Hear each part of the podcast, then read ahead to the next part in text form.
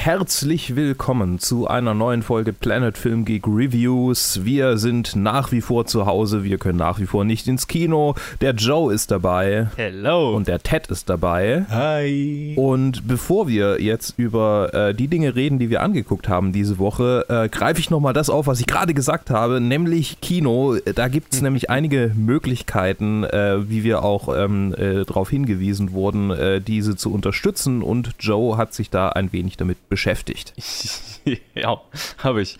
Äh, die Idee kam von Nico, der uns auf Instagram äh, geschrieben hat. Vielen Dank dafür. Und das äh, fand ich eine sehr gute Idee, mal kurz drüber zu reden. Ähm, jetzt, wo ja äh, Kinos alle zu haben und äh, kein Geld verdienen können. Es gibt einige Möglichkeiten, wie man trotzdem in der Zeit von zu Hause aus äh, Kinos unterstützen kann. Jetzt mal ganz abgesehen davon, was man ja schon oft gehört hat, irgendwie so, ja, Gutscheine an sein, bei seinem Lieblingskino zu kaufen und die dann später einzulösen, wenn, wenn alles wieder läuft und so. Das ist natürlich eine gute Möglichkeit, aber ich habe jetzt so ein paar Sachen rausgesucht, wie man das relativ easy online machen kann.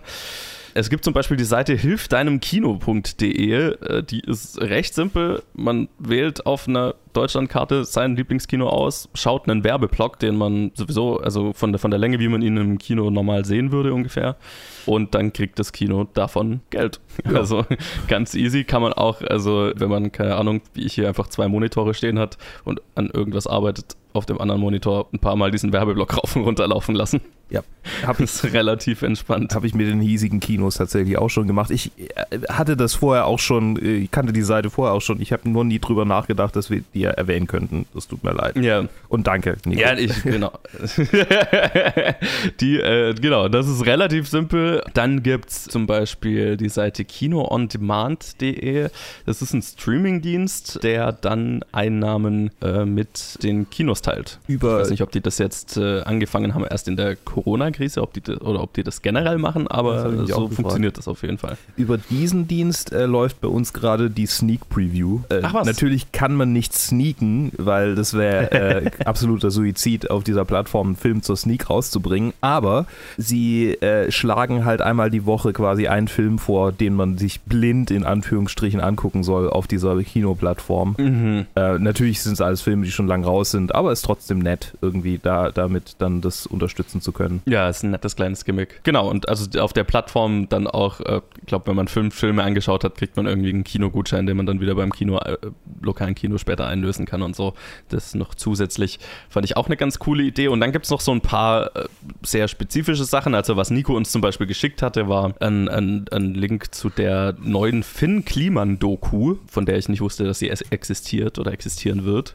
Äh, aber was die zum Beispiel machen, ist, dass man den Film, weil er ja jetzt nicht im Kino laufen kann, am 25.04. in so einem Event quasi für 24 Stunden zum Streamen anbieten. Und auch da kann man eben äh, ein Kino seiner Wahl angeben und dann werden 25 Prozent der Einnahmen, die man generiert hat, mit diesem Kino geteilt. Oder so, was ich dann auch noch gefunden habe, zum Beispiel der Verleih, der Filmverleih Grand Film auf ihrer Webseite grand, G-R-A-N-D, film.de ähm, ist so ein Arthouse-Filmverleih, die ihre Filme jetzt auf Vimeo, Vimeo on Demand anbieten und halt auch da einen Teil der Einnahmen mit Kinos teilen. Mhm. Also mit den Kinos, mit, mit den Arthouse-Kinos, mit denen sie sowieso zusammenarbeiten würden. So. Genau, also das sind so ein paar Möglichkeiten, wie man, außer man fährt ins Autokino, was ja jetzt gerade wohl äh, äh, ein, ein, Revival feiert, wie ich gehört habe. Ich selber war noch nicht in einem, aber finde ich, ja, find ich ja witzig. Und ich habe kein Auto. Sind wir hier in den USA 1950er oder was? Voll, ja. Ich hatte auf der Arbeit einen Kollegen, der quasi, der, der fast jede Woche ins Autokino gefahren ist im Sommer. Das Geil. war, das war so sein, sein Ding. Ich meine, ich finde die Idee cool. Ja, ausprobiert habe ich es noch nie. Mhm. Komisch eigentlich nicht. Ja, keine Ahnung. Vielleicht, vielleicht tue ich das mal. Ja. Ich, ich weiß nur, dass man den Sound übers Radio irgendwie, über so ein Kurzwellending äh, einstellt. Ja, genau. Und äh, ja, und ich kenne halt die ganzen Klischees, die amerikanischen archetypischen Bilder von den Autokino-Teenies, die in den Autos rummachen und keine Ahnung, irgendwie. Ja, das ist das, was ich mit Autokino verbinde. Cool, ja, das, sind auch die Bilder in meinem Kopf. Ich wüsste nicht mal, wo hier in der Nähe eins ist, aber es gibt bestimmt eins, Leon, wenn, wenn Leon gerade ein, ein River, äh, glaube ah, ich. okay. Und Esslingen? Ich okay. bin mir nicht sicher. Ich muss nochmal nachgucken. Aber ja, also es gibt ein paar. Okay. Gut, also das äh, vielleicht äh, so vorweg, äh, wenn ihr euer lokales, euer Lieblingskino unterstützen wollt, das sind ein paar der Möglichkeiten, die ihr habt. Und ich würde sagen, jetzt weiter mit unseren gängigen Reviews. Womit fangen wir denn an? Äh, Mand Mandalorian. Mandalorian. Das, das reimt sich so schön. ähm, Mandalorian. Äh, ich mache es einfach weiter hier. Äh, Mandalorian, neue Folge, Folge Nummer 5. 6, 5? 6. 6. Folge Nummer 6. Das ist das Einzige, was ich mir nicht aufgemacht habe. Ähm, Folge Nummer 6. Äh, wir, wir haben den Mandalorian äh, auf eine. Äh, der Mandalorian trifft auf eine, eine Gruppe von, von Mercenaries, die mit ihm einen Run machen wollen, einen, einen Auftrag durchführen wollen. Gespielt von unter anderem Bill Burr, ähm, mhm. Mark Boone Jr. und wie heißt sie, äh, die, die, die äh, Ding spielt? Äh, Natalia Tena, die, die ähm, auch in Game of Thrones mitgespielt hat. Und Clancy mhm. Brown und Richard Ayadi als Zero. Hero. Alter, ich habe mich die ganze Zeit gefragt, woher kenne ich diese Stimme dieses ja. Druiden und hart abgefeiert ja. habe. Hart ja, abgefeiert. total. Ah, super. Ja, und äh, ja, wir, wir haben, es ist ein bisschen Alienesque. es ist ein bisschen eher Predator, nicht, nicht Alien, eher Predator. Und äh, es ist eine coole, coole Folge gewesen. Ich fand sie sehr, sehr cool. Und äh, ich, also ich will nicht zu sehr irgendwie auf die Folge an sich ein, also noch viel mehr auf die Folge eingehen. Es ist so ein bisschen, sie, sie haben Vorbehalte gegenüber dem Mandalorian, die sich dann in Unmut umschlagen und äh, das Ganze eskaliert dann irgendwann. So könnte man es ja. zusammenfassen. Ja, in einem kleinen Pseudo-Slasher-Part. Ja. Mehr oder weniger. Genau. Ja, ich habe es gestern angeguckt. Wie es war. Wie war es bei euch? Wie, wie fandet ihr es? You go first, I go first. Okay, I go first. Achso, Ted, ähm. ja, Entschuldigung, ich, äh, ich habe vergessen, wie man diesen Podcast macht. Ted, erzähl doch mal. ja, ich muss sagen, äh, also ich habe gestern äh, eine äh, Doppelfolge angeschaut. Ich habe die fünfte letzte Woche nicht gesehen gehabt, also habe ich die noch angeschaut. War ganz okay. Ich fand es nur interessant, was halt dann, was für ein Setup dann für die Zukunft so mysteriös gemacht wurde. Und dann halt jetzt diese Folge, die halt dann stark, äh, klarer, klar spaßiger war als die davor. Mhm. Und wie du halt gesagt hast, es ist halt einfach eine sehr coole Folge. Das Konzept ist halt sehr so Standard. Wir, wir folgen unserem Anti-Helden und er trifft Leute von seiner dunkle Vergangenheit, die halt alle sehr schlicht böse sind, so einfach ganz normale Villains, die wir halt bis jetzt nicht eher, eher so graue Leute hatten. Wir hatten halt alles Bounty Hunter, aber keiner hat sich noch so verhalten und die sind halt wirklich dann die Bösen von den Bösen, so Ex-Sturm Truppen und keine Ahnung. Mhm. Aber äh, das Beste eigentlich an der Folge war die Chemistry für mich von, von dieser Truppe. Es war einfach cool da zuzuschauen. Ich war ja am Anfang sehr überrascht, Bill Burr zu sehen in, mhm. in, in, der Rolle. Das war so wie Ed Sheeran in Game of Thrones. Es sticht ja, ja, einfach ja. raus. Ah. es sticht halt einfach raus. Ich so, oh fuck, ich habe den zu oft auf der Bühne einfach rumschlendern sehen, als dass ich ihn jetzt äh. irgendwie ernst nehmen kann.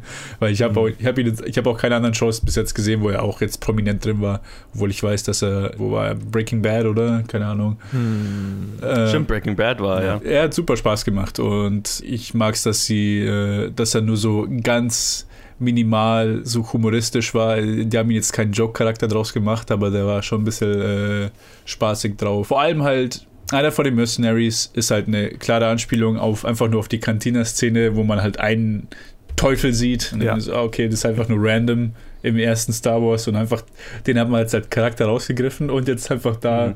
äh, ein bisschen mehr dazu gepackt, was für eine Art von Aliens die sind.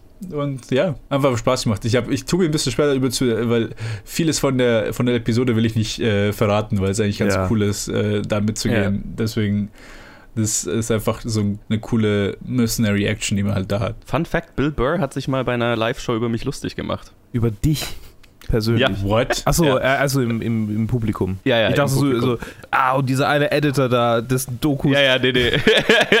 war das letztes Jahr in München oder was? Nee, in, äh, wo ich in LA war. Ah, in war LA. Im, im, Im, Comedy Store und er war Teil von, von einem Set und äh, ich habe ein Sandwich gegessen während seinem Auftreten. Er hat sich darüber lustig gemacht, dass jemand in einen Comedy-Club äh, geht, um dann ein Sandwich zu essen und nicht der Comedy zuzuhören. Damn harsh.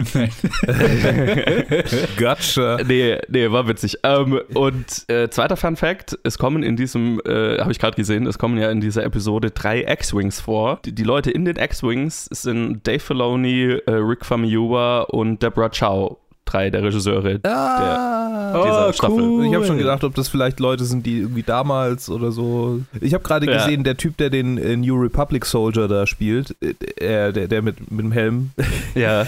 Das ist Matt Lanter, der Synchronsprecher von Anakin Skywalker in der Clone Wars Reihe. Ah, oh. ich habe mir schon gedacht, der ist bestimmt auch irgendjemand, irgendjemand besonders, weil ja irgendwie jeder Nebencharakter hier irgendein ja. Cameo ist. Ja, ja, extrem. Einfach jeder einzelne. Es ist Na, sehr cool. Ist sehr cool.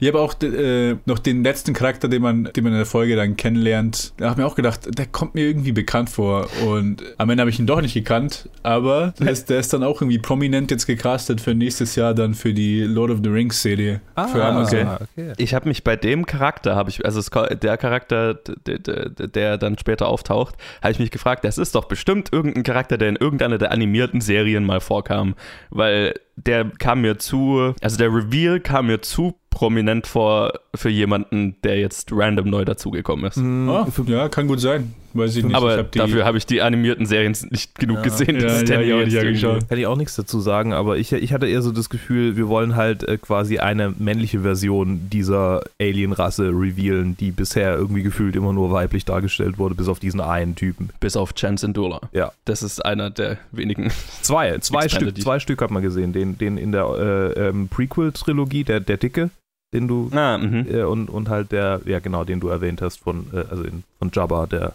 Übersetzer. Achso, nee, ich meine, Jensen Dola ist, ist ein General, der in so, den, ich weiß, dass der in den Serien irgendwo vorkommt. Ah, der kommt in einem Buch vor, das ich mal gelesen habe. Okay, also dann, dann gibt es drei. Okay. ich weiß aber die Namen von keinem mehr. Ich weiß nur, ja, okay, ich meine, das, das kann ich auch sagen. Also Twi'leks waren ja bisher immer Frauen irgendwie gefühlt. Ja, das stimmt. ja, äh, ansonsten fand ich die, die Episode auch, auch cool. Also ich meine, so die letzten drei Episoden waren gefühlt einfach immer so Rip-Offs oder, oder nicht Rip-Offs, aber halt einfach Hommages an, an, an ein bestimmte Genre. Also ne, wir, wir hatten die Simon Samurai-Episode, dann die relativ simpel gehaltene Bounty Hunter Episode und hier ist es wird es dann halt so ein Alien Slasher Flick dann irgendwann und ja es ist cool es, es, ist, es, es ist jetzt auch nicht irgendwie weltbewegend die Episode aber sie war cool ja einfach auch weil ich die Charaktere also ich mach, ich mochte Bill Bird zum Beispiel auch total in der Rolle mhm. und und die die ganze Truppe und das Ende ist nett und ansonsten wie, wieder viel zu wenig Baby Yoda in dem ganzen Ding. Stimmt, ja. Obwohl die kleinen Momente, wo er drin war, fand ich wieder ganz, ganz cute wieder. Wie Bill Burr ihn auf dem Arm hat, wie ein Baby. Ja, ja. ja, wie gesagt, äh, du, du hast schon recht, es ist nichts Weltbewegendes, aber ich finde, es ist einfach, irgendwie schaffen sie es für mich ist es eine gute Balance aus so heutigen, heutigen TV, aber auch so ein Feeling wie halt Clone Wars, so ein Saturday Morning Cartoon TV mäßig. Ja. Wo es einfach, so du lehnst, dann, du lehnst ja. dich einfach zurück und schaust es dir an und hast deinen Spaß, aber du erwartest jetzt kein, keine Meisterklasse von, du erwartest keine Soprano-Episode oder so. Ist einfach, ja, ja. Du hast einfach deinen Spaß. Ich fand es interessant, weil das beschreibt es gut, dieses Cartoon Scope, weil ich, mich hier so gefragt habe, oder weil ich so, mir der Gedanke so kam, okay, ähm, sie gehen halt auf dieses Schiff und da ist ein anderer Soldat und ein paar Druiden und ansonsten sind sie da allein und es fühlt sich so, die Welt fühlt sich in Mandalorian in den letzten paar Episoden zumindest immer ein bisschen leer an, hatte ich so. Also ging es jetzt mir so auch in der letzten Episode, weil wir halt irgendwie die ganze Zeit nur mit diesem einen Bounty Hunter rumhängen und, und nicht so viel sonst los ist. Mhm. Und hier in der Episode war es halt auch so. Ne? Wir haben halt diese Gruppe an Leuten und so ein paar Antagonisten, die mal da sind, wenn wir wie in so einem Videospiel halt ein Hindernis brauchen. Aber ansonsten ist nicht so viel los. Und ja, deswegen so, so ein bisschen so äh, eine Cartoon-Episode oder so eine animierte Episode. Äh, der Vergleich ist ganz gut, finde ich. Ja, es ist ja auch nicht so viel Zeit dafür, dass mehr los sein ja. kann. Es ist ja. ja. immer ziemlich konzentriert auf diesen einen Plot, den die Episode ja. erzählt und äh, drumrum erzählen ist natürlich ein. Klar, ich meine, könnte man auch machen, aber. Nö, das ist auch nicht unbedingt, gar nicht mal eine Kritik unbedingt. Ja. Ist mir noch so ich habe gerade drüber nach. Es ist schon ein bisschen blöd irgendwie, ähm, dass wir ausgerechnet diese Serie jetzt so beglücken, dass sie jede, äh, jede Woche eine eigene Folge kriegt kriegt, äh, also quasi äh, ausgerechnet eine Serie, bei der es mir immer schwerfällt, irgendwie drüber zu reden, weil sie nichts nichts irgendwie mega Außergewöhnliches sagt, außer dass es halt cool ist, dass man diese ganzen Charaktere sieht und, äh, ja. die, die, die, Cameos und äh, es ist immer cool inszeniert und die Musik ja. bleibt mir im Kopf hängen, aber es ist Ultim es ist schon so ein bisschen die ultimative Disney-Sache irgendwie. Es ist so, so nichts, nichts, was jetzt irgendjemand äh, offenden würde, sondern einfach pure Unterhaltung. Mhm. Ja, absolut. Ja, pure Unterhaltung, so kann man es nennen. Ja, ja, so, so ist es. Es ist nicht mehr, aber auch nicht weniger. Und ich bin gespannt, weil wir uns ja jetzt auf das Ende der Serie zu ja. bewegen, ob dann die, die nächsten zwei Episoden wieder ein bisschen mehr, weil, weil so der Anfang der Serie, also die ersten drei Episoden hatten ja schon so einen durchgehenden, so, so einen durchgehenden roten Faden und so die letzten mhm.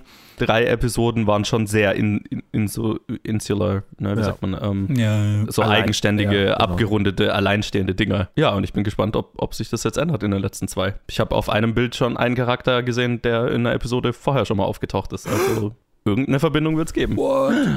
Okay, cool. Bam, ja, bam, ich freue mich. Bam. Ich freue mich. Ich freue mich auch. Joa. okay. Ja. ja, dann machen wir weiter. That's it. On to the next one. Yes, äh, wir spielen einen Trenner und dann reden Luke und ich über einen Film. Bye bye von mir. Up, up and away. Tschüss, Ted. Jo, und wir machen weiter mit einem Film, den Luke und ich gesehen haben. Das heißt, Luke ist noch da. Äh, ja, ich bin da. und es ist ein deutscher Netflix-Film, ein neuer deutscher Netflix-Film. Der keine Komödie ist. Der, der, keine Komödie ist, richtig. Mit dem Titel Beton, Betonrausch oder im, im Englischen heißt der Rising High, was ein, mal umgekehrt ein ganz guter deutscher Titel und ein beschissener englischer Titel ist. Ähm, naja, also ich, äh, ich kann ihn schon verstehen, den englischen Titel. Ich, ich, ich kann ihn verstehen, aber sehr belanglos. Ja. Aber so mit einem High-Rise-Apartment-Komplex, weißt du? Ja, ja. Okay. Achso, okay. Ich, ich verstehe den Witz. Okay. ich, er, ist, er ist nur schon ein paar Mal gemacht worden. Okay. Der Film ist unter der Regie von Junaid Kaya, der den Bülent Ceylan-Film Verpiss dich Schneewittchen gemacht hat und auch noch ein paar andere. Und äh, es spielen mit, äh, ist das in der richtigen Reihenfolge? Ja, einigermaßen. David Cross, Emily Goss und Frederik Lau und Janina Use unter anderem und einige mehr. Und es handelt von einem jungen Mann, der in die Welt zieht, um sein, äh, nach Berlin zieht, um sein Glück zu finden und äh, schon so ein bisschen, keine Ahnung, ich sag mal, unternehmerisches, aber kriminell angehauchtes Denken hat und bei einem Scheme dann einen anderen Typ, äh, gespielt von Frederik Lau, trifft und mit dem zusammen dann äh, anfängt, nicht ganz legale Immobilien, äh, Immobiliengeschäfte zu machen. Und ja, dann ist es so die relativ klassische Rise and Fall Geschichte von so einem White-Collar-Gangster. Ja. Luke, wie hatte dir denn also, Film gefallen? Ähm, ich würde sagen, die ersten 15 Minuten fand ich ihn cool, weil ich dachte, oh, mhm. die, äh, das ist kompetent gemacht. Dann hat er irgendwann angefangen, sich, also ich meine, da hat er auch schon angefangen, äh, aber dann ging es einfach immer damit weiter, dass er einfach so es war so fünf Minuten Handlung und dann haben wir zwei Minuten Zeitlupen-Party-Sequenz und dann haben wir wieder fünf Minuten Handlung und dann haben wir wieder zwei Minuten Party und so weiter und so fort. Äh, und zwischendurch immer wieder ähm, unterbrochen davon, dass David Cross im Knast von einer Reporterin interviewt wird. Und das war so, das irgendwann war das so ein Rhythmus und ich dachte, okay, das ist auch mal was Neues. Und er hat lang nicht wirklich was Neues gemacht, bis dann irgendwann mal die Partys ein bisschen weniger wurden äh, und dann ging es um, äh, um Familie, was dann mhm. emotional auch ein bisschen mehr gepuncht hat. Äh, also es gab eine kompetente Szene relativ am Ende, die, die, ich, die ich mochte. Generell äh, kann ich aber sagen, dass er, dass er mir zu sehr irgendwie so der, der stellt sich ja schon ziemlich auf die Seite seiner Protagonisten. So, also klar gibt es immer wieder Momente, wo man merkt, so ja, das ist schon falsch, was die machen. Äh, das ist schon nicht cool, aber äh, irgendwie verurteilt der Film das auch nicht, wenn die dann sagen, ja, gut, ich hatte jetzt irgendwie zehn Minuten schlechtes Gewissen, aber dann habe ich meinen Kaffee getrunken, aber auch wieder, wieder vorbei. äh, ähm, und so, das, das wird auch nicht, es wird klar damit, ich meine, es wird klar gezeigt, dass er im Knast landet und dass irgendwie seine familiäre äh, Beziehung dann irgendwie auseinanderbricht und äh, das schon viel kaputt macht, aber das macht, quasi ihm viel kaputt. Das ist ja keine Moral quasi, was, was, er ange, was er angerichtet haben. Da kriegen wir nur einen kleinen Glimpse und der ist auch eher so äh, für Loves and Giggles meiner Ansicht nach gespielt, nämlich ganz, ganz, ganz am Ende.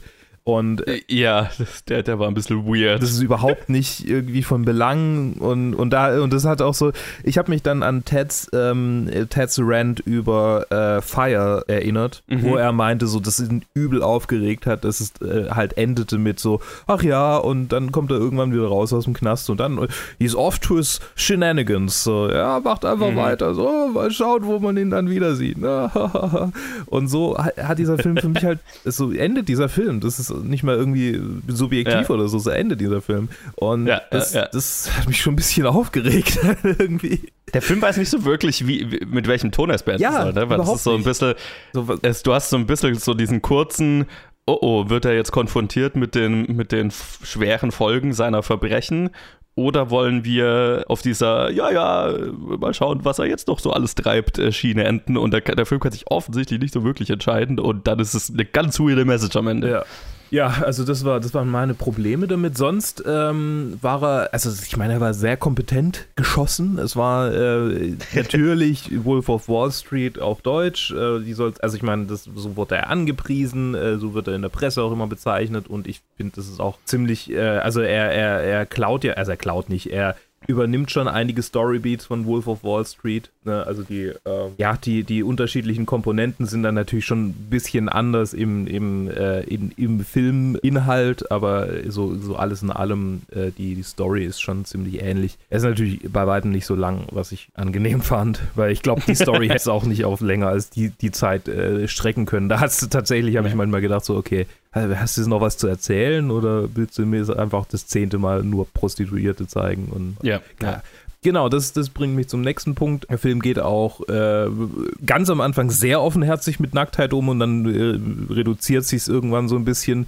Klar, halt auch so ein bisschen äh, in Anspielung auf, an Wolf of Wall Street, das ja, der ja quasi Nacktheit und Drogenkonsum und Sex und so einfach ohne Zurückhaltung in, in die Kamera wirft, also schon fast exzessiv. Mhm orgiastisch damit umgeht, was super zum Filmton passt, meiner Ansicht nach. Und hier äh, reduziert sich das so ein bisschen über den Verlauf des Filmes, was ich für den Ton von diesem Film auch ganz passend finde. Ich glaube, das wäre dann irgendwann komisch geworden. ja, das sind so meine, meine Gedanken dazu. Wie, wie geht's dir denn mit ja. dem Film? Ja, dieser Wolf of Wall Street-Vergleich ist, finde ich, durchaus sehr angebracht, weil der Film ja eindeutig Wolf of Wall Street sein will. Also, das ist ja. Das ist, ja, klar. Also, ich, ich, ich, ich finde den, den Wolf of Wall Street, also, ich meine, ich habe mir mehrmals im Film und ich habe davor noch nicht irgendeinen Vergleich zu Wolf of Wall Street irgendwo gelesen. Ich habe mir mehrmals in dem Film gedacht, oh, ihr versucht schon sehr hart, Wolf of Wall Street zu sein. Ja. Ohne jetzt richtig zu verstehen, warum Wolf of Wall Street gut ist und warum Wolf of Wall Street irgendwie der Goldstandard dieser Geschichte ist, sozusagen. Also von daher, ähm, mir geht es tatsächlich relativ ähnlich. Ich mochte den Anfang des Films total. So, die erste halbe Stunde hat mir sehr gut gefallen. Also ich, ich mag diese Art von Geschichten. Ich mag den, den Aufbau, wenn der gut gemacht ist und äh, mir hat gefallen, dass das, das Scheme, das die am Anfang fahren, total realistisch ist. Mhm. Also ich kenne jetzt die Berliner Immobilienpreise nicht, aber dieses auf, also dieses auf Zwangsversteigerungen gehen und dann aus äh, dem Objekt irgendwas machen und es teurer weiterverkaufen, ist ein relativ gängiges Immobiliengeschäft, aber halt, ich, die, die Preise kamen mir sehr niedrig vor, ja. aber gut, ich kenne mich nicht aus. Ich war noch auf einer Zwangsversteigerung in Berlin. Ähm, aber also das, das hat mir gut gefallen, dass es äh, sich zumindest bis zu einem gewissen Grad schon damit beschäftigt wurde. Aber dann äh, ging es mir schon sehr stark so, dass der Film gefühlt dann irgendwann nichts mehr Neues zu erzählen hat. Und dann sich sehr oft wiederholt. Und je mehr der Film nicht mehr wirklich selber was zu erzählen hat, gefühlt, desto mehr kam mir immer dieser Wolf of Wall Street-Vergleich und diese, dieser Gedanke, dass dieser, also ne, dass der Film halt sehr stark versucht, Wolf of Wall Street zu sein und dass es fast schon peinlich wird dann manchmal. So, gerade weil Wolf of Wall Street Sex und Drogenkonsum halt so treffend inszeniert, aber mit einem Hintergedanken inszeniert, wirkt es dann hier so total flach, weil das einzige Gefühl, was hier die Macher dieses Films aus Wolf of Wall Street gezogen haben, ist, dass Sex, Drogen und Partyszenen in so einen Film gehören. Okay, ja. ja. Aber nicht, ja. was, was das inhaltlich zu sagen haben könnte. Verstehst du, was ich meine? Total. Und das ist mir dann, je länger der Film ging, war das so mein, mein Main-Gedanke, dass halt, weil gerade dann, wenn dann immer wieder diese, äh, sie bei diesen Prostituierten sind und ihre, ihre Drogenexzess haben, es hat sich halt einfach, da war kein Inhalt mehr da. Das war so, mhm. äh, das war halt so gefühlt, okay, das muss halt hier rein und wir wollen, wir wollen so unbedingt Wolf of Wall Street sein. Und was hat Wolf of Wall Street? Viel Nacktheit und Drogen. Also brauchen wir viel Nacktheit und Drogen. Aber inhaltlich war dann halt irgendwie nichts mehr, nichts mehr da. Ja. Und zwar nicht schade. Und äh, dieser Familienaspekt, der dann damit drin ist, den habe ich äh, so verstanden, aber der war halt auch schon wieder so klischeebeladen, ne, diese, diese Flashbacks, die dann immer zu seiner Kindheit kommen. also nee, ich meinte, ich meinte dann die spätere, also seine, die er dann gründet. Ah ja, okay, ja, das war auch noch, ja, das war. Das fand ich, also war, ich will kurz das war, das war nicht schlecht, weil das ja. fand ich, das fand ich besser als in Wolf of Wall Street tatsächlich, der, der quasi eine die ziemlich gleiche Story hat, mehr oder weniger, ja. äh, was das anbelangt. Ähm, das fand ich hier irgendwie, weiß nicht, das hat für mich ein bisschen besser funktioniert. Vielleicht, äh, also halt diese eine Szene mit der Reporterin dann äh, mit der DVD, die war halt cool die fand ich echt gut. Ja. Und, und ja. quasi, was dann daraus entsteht, so, so, so, eine, so eine Art realistisches, menschlich nachvollziehbares Arrangement. Ja. Und mhm. vielleicht hat es auch noch zusätzlich funktioniert, weil das natürlich auch ein Teil meiner Arbeit ist und weil ich in deutschen ja, Knästen arbeite und weil das in den deutschen Knastern halt auch gefilmt wurde. Ne, das sind dann natürlich Hits close to home, so ein bisschen. Klar. Ne. Ja. Nee, das ist auch, das, das, hat, das hat mir gefallen. Ich meine jetzt so seine Familie. Ja, ja nee, die war, die war. Ja, das war halt so. Die, die volle 0815-Nummer. Mhm. Also, also schon so, fast so, ja. wo du gedacht hast, so, wie kann, gibt es überhaupt einen Menschen, der das so der so, so äh, in so Schubladen sieht, der dann so denkt. Ja. Herrlich? Ja. Kaufe ich dir nicht ab. ja, ja, das war halt so, wir brauchen eine, eine emotionale Backstory für unseren Charakter und dann machen wir die. Und halt einen Grund, warum man Geld kommen will. Dass seiner Mutter eine Perlenkette kaufen will. Ja. äh, ja. Äh, das war ja, das hätte ich nicht gebraucht. Oder beziehungsweise halt besser gebraucht. Ja. Weil natürlich ist es wichtig, dass dieser Charakter eine Backstory hat. Und ich finde es ja auch interessant, irgendwie gleichzeitig zu erkunden, woher kommt er, um das zu sein, machen, was er dann macht. So, ne? Ja. was, ist, was ist der Hintergrund davon? Ähm, das ist ja jetzt wieder was, was Wolf of Wall Street nicht unbedingt hat. Aber da ist dann halt irgendwie nicht, nicht, viel, nicht viel Ideenreichtum da gewesen um das irgendwie realistisch oder, oder grounded nachvollziehbar zu machen. Halt nicht die volle Klischeekiste zu fahren, mhm. so, ne? Ja. Deswegen, ähm, der Film ist okay. Es ist eine der besseren deutschen Netflix-Produktionen, I guess. Ja, ich meine, was ist nicht viel. Kommt nicht an Dark Staffel 1 ran, aber. Ja, gut, das Dark habe ich ja nicht gesehen. Ähm, das ist ja wahrscheinlich der Goldstandard. So ziemlich. Aber nur Staffel 1, Staffel 2. Äh, äh, naja. Okay. Irgendwann hole ich auch das ja, nach. Irgendwann werde ich da auch vielleicht mal drüber reden. Ich bin immer noch nicht durch, weil ich es nicht durchschaffe durch diese Staffel. Die ist so zäh. Okay. Naja, also es ist, es ist ein okayer Film. Er macht Spaß im Aufbau und er ist ganz cool gemacht. Er hat ein sehr merkwürdiges Ende, weil er, weil ja. da irgendwie halt, ist, ich hasse die, naja, ich, ich will nicht die ganze Zeit Wolf of Wall Street anbringen, aber Wolf of Wall Street schafft dieses Ende halt so viel besser, mhm. weil Wolf of Wall Street endet auf so einem, auf so, genau auf so einer Note so, er macht halt weiter aber Wolf of Wall Street verpackt das halt mit so viel, mit so viel gekonnter Anschuldigung an das Publikum selber, mhm. beschuldigt quasi mich als Zuschauer dazu, äh, in, in, diesem letzten Shot den Typ zu enablen sozusagen. Da, da ist so viel Gewicht drin in, in, in dem Ende und das versemmelt dieser Film halt komplett, indem er sich nicht entscheiden kann, wollen wir jetzt die ernste Sache, die ernste Seite seiner, seiner Taten zeigen oder, oder nicht. Und das ist halt, das ist halt total schade. Es sind gute Momente drin, er ist gut gespielt, äh, er ist nicht besonders gut geschrieben und ähm, er wird halt irgendwann absurd und, und, und so ein bisschen inhaltsleer und ist schade. Dem kann ich mich anschließen. Sehr schön. Dann würde ich mal sagen, jo. ich verabschiede auch dich, Luke. Tschüss. Und melde mich gleich wieder mit noch einem Einzelreview zu einem weiteren Netflix-Film. Bis gleich. So, und da bin auch ich nochmal äh, ein, ein, ein letztes Mal alleine mit äh, einem Review zu einem weiteren Netflix-Film, diesmal aus Frankreich, der heißt Erde und Blut oder im Original La Terre et le Sang. Und äh, er ist unter Regie von äh, Julien Leclerc oder so ähnlich, der schon mehrere solche Low-Budget-Action-Filme gemacht hat, wenn ich das richtig sehe. Äh, es spielen mit Sami Bouaila, Eric Ebouane und äh, ja, viele mehr. Und der Film handelt äh, von einem, einem Typ, der am Anfang des Films äh, eine, eine Krebsdiagnose bekommt. Äh, er ist der Leiter eines Sägewerks mitten im Nirgendwo in der französischen Pampa, hat eine taubstumme Tochter und ja, beschäftigt in diesem Sägewerk unter anderem einen, einen Lehrling, der gerade aus dem Knast kam, ein junger Mann.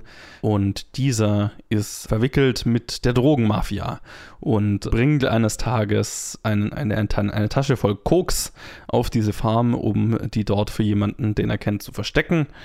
Und das lockt natürlich über kurz oder lang die Mafia auf die Farm. Und ja, der Film ist, ist es vom Aufbau, vom von der Konstruktion her interessant, weil ich das Gefühl habe, der Film folgt nicht unbedingt, also wahrscheinlich schon, aber gefühlt folgt er nicht so einer klassischen Drei-Akt-Struktur, sondern hat im Prinzip zwei Akte. Es ist eine Dreiviertelstunde Aufbau für eine halbe Stunde Action-Finale in einem Sägewerk. Und das ist gefühlt auch, wofür dieser Film existiert, für die Prämisse, einsamer Typ kämpft gegen Drogengang in einem Sägewerk. So, das ist, glaube ich, der Pitch. und ja, äh, lustigerweise hat mir dann der Aufbau weitaus mehr gefallen als das Finale. Also auch der Aufbau ist so ein bisschen 0815 und jetzt nicht so, so gehaltvoll, sage ich jetzt mal. Ähm, aber er hat, er ist, er, ist, er ist wirklich cool gemacht. Also ich mag den Stil dieses Films. Der holt viel aus einem gefühlt niedrigen Budget raus. Die Charaktere sind jetzt nicht besonders spannend. Also ich fand jetzt unseren Hauptcharakter, ja, ist halt so ein bisschen so der, der 0815 ähm, Tough Guy. Und so vom, vom, vom, vom Konstrukt her sind natürlich die Charaktere alle schon irgendwie hundertmal da gewesene Klischees. Ne? Der, der 0815 Tough Guy, der natürlich eine Tochter hat, wie soll es auch anders sein, die er beschützen will. In dem Fall ist sie noch taubstumm, was ein cooles Element ist, weil es durchaus, also zwei wahrscheinlich der besten Szenen des Films, involvieren ihre, ihre Gehörlosigkeit. Und das ist cool. Das war ein cooles Element. Ähm, und dann der junge Lehrling hat, hat, hat nicht viel mehr an sich als äh, ein, ein Typ, der mit den falschen Leuten rumhängt äh, und damit ein bisschen überfordert ist. Ja, wie gesagt, das ist ein Aufbau für ein Action-Finale und ähm, ich fand dafür das Action-Finale gar nicht mal so spannend, weil da dann, finde ich, aus dem Potenzial, das vielleicht darin in dem Aufbau steckt, äh, so doch relativ wenig rausgeholt wurde, was ich sehr schade fand ähm, weil das ist ja dann am Ende, wofür ich diesen Film schaue, weil mehr ist in dem Film jetzt nicht wirklich drin. Wenn, dann ist es ein, äh, ein netter Actionfilm, äh, der äh, zu einem spektakulären Slasher-Flick wird in einem Sägewerk, was ja des, das Setup schlechthin ist für einen Splatter-Horror-Fan. Ne? Also ich meine, Splatter ist jetzt nicht unbedingt mein Lieblings-Horror-Genre, aber ne, also wenn ich den Film angeschaut habe, dann die, die erste Dreiviertelstunde habe ich mir gedacht, okay, ich weiß, worauf das rausläuft. Und ähm, wenn es cool gemacht ist, ist es bestimmt cool. Und dann, ähm, ich will nicht sagen wie, aber dann verschenkt der Film das Potenzial des Sägewerkes gleich am Anfang des Konflikts. Und was halt folgt, ist sehr viel sehr viel nicht so spannendes Siege-Thriller, Siege, äh, also so äh, äh, Belagerungsthriller in und um dieses Sägewerk. Wie gesagt, aus dem Sägewerk als Schauplatz wird einfach gar nichts rausgeholt. Und das, das ist das größte Verbrechen, was dieser Film macht. Wenn er blutig sein will, dann ist er sehr, sehr blutig. Aber dann fast schon manchmal, also lächerlich. Also es gibt eine Szene mit einem Pferd, die halt so, why?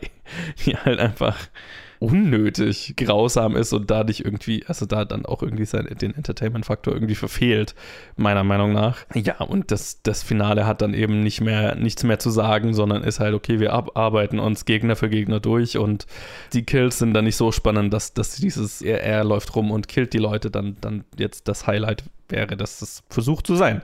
Und äh, deswegen ist das am Ende ein, ja, gerade so äh, durchschnittlicher Action-Thriller, zumindest in der zweiten Hälfte, den man sich schon mal geben kann, wenn man gerade nichts Besseres zu schauen hat. Aber mit so den, den Größen des Genres kann der jetzt nicht wirklich mithalten und das ist halt garantiert so ein Film, von dem ich in einer Woche vergessen habe, dass ich ihn gesehen habe.